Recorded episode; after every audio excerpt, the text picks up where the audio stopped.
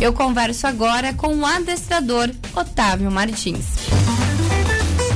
Mundo Pet. Tudo que você precisa saber para o bem-estar do seu animal de estimação. Aqui no Estúdio Cidade. Oi, Otávio, boa tarde. Boa tarde, Débora. Boa tarde a todos os ouvintes. É um prazer novamente estar aqui com vocês. Prazer o nosso. Otávio, o papo de hoje será sobre a diferença entre coleira, peitoral e enforcadores. Há muita diferença?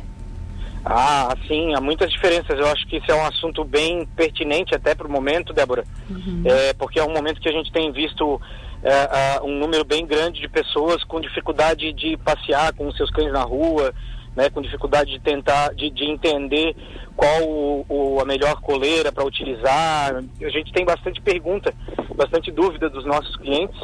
Então eu achei que era um assunto bem legal para a gente tratar é, no programa de hoje. Tá? É, a, a, a, a, gente tem grandes diferenças entre os três, né? Nós temos outros tipos também de, de, de coleiras e, e guias, mas eu acho que esses três eles ilustram bem a dificuldade que os clientes têm de entender para que, que serve cada um, né? É, como que funciona, como que se usa.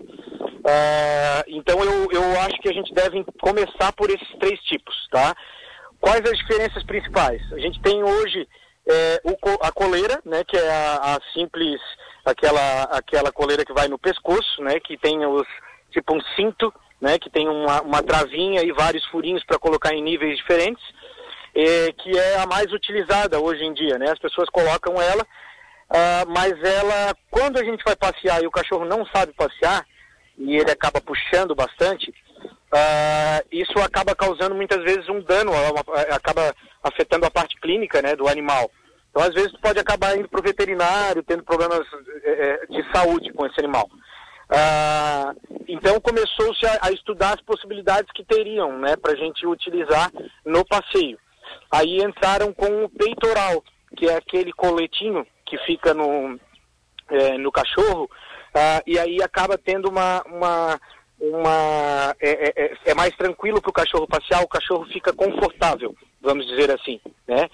E esse conforto, ao mesmo tempo que é bom para o animal, né, ele é ruim para a obediência desse animal, porque ela não causa nenhum desconforto, justamente pelo mesmo motivo, né? Ela é confortável, então isso é o ponto positivo, mas também é o ponto negativo, o fato dela ser confortável. Porque quando o cachorro fizer algo negativo, eu não consigo corrigir ele né? Ele vai sempre continuar puxando e aí a gente tem os problemas que a gente vê na rua de pessoas sendo carregadas pelo cachorro, né? E não, a gente brinca que quem foi passear é, foi o cachorro com o dono e não o dono com o cachorro. Ah, então, assim, o que que a gente, o que que eu sempre explico? O peitoral eu uso ele mais para cães que têm que gastar energia. Então, por exemplo, hoje eu tenho clientes que gostam de andar de skate. Então ele vai lá, bota um peitoral no cachorro dele, vamos dizer que ele tenha um pitbull com bastante energia, ele bota um peitoral e deixa o cachorro dele correr, o cachorro carrega ele no skate e ele vai brincar. Então é um momento de lazer para os dois, gasta a energia do cachorro e gasta a energia do dono, né? Ah, mas para o adestramento, é, o melhor, porém o mais polêmico, e por isso a gente entrou com esse assunto hoje, é o enforcador. Né? Uhum. Tem esse nome meio ríspido, assim, que a gente às vezes fica meio assustado ah, vou enforcar o meu cachorro. Mas ele tem justamente é, é, é, é o efeito de ensinar o cão é, de maneira bem pontual no que ele está errado. Né? Isso vai fazer com que o cachorro é, obedeça ah, e praticamente 98% do passeio ele não esteja, ele não, não esteja sendo corrigido por esse enforcador. Esse enforcador vai estar tá solto. Né? e eu só vou dar puxões, né, é, ou toques, é, quando ele fizer algo errado, esse enforcador vai apertar e logo depois ele vai soltar. Vai ser, vai ser mais fácil de eu conseguir mostrar para o cachorro exatamente o que ele está fazendo de errado. Então essas são basicamente as diferenças entre um e o outro. E uh, ressalto que o enforcador ele deve ser sempre muito pensado antes de ser comprado e antes de ser usado. Né? Eu vejo muita gente também que vai na agropecuária, compra o enforcador e sai utilizando. Aí não está certo, porque se o cachorro ficar sendo enforcado mais do que é, 5% do treino ou 2% do treino, algo está errado. Né? E aí você vai causar um problema maior ainda para o animal. Com certeza. Otávio, é muito importante a gente trazer esse tema e as diferenças aqui pro programa, porque tudo varia também de cachorro e o momento, né? O que o tutor quer passar para ele naquele momento, é isso?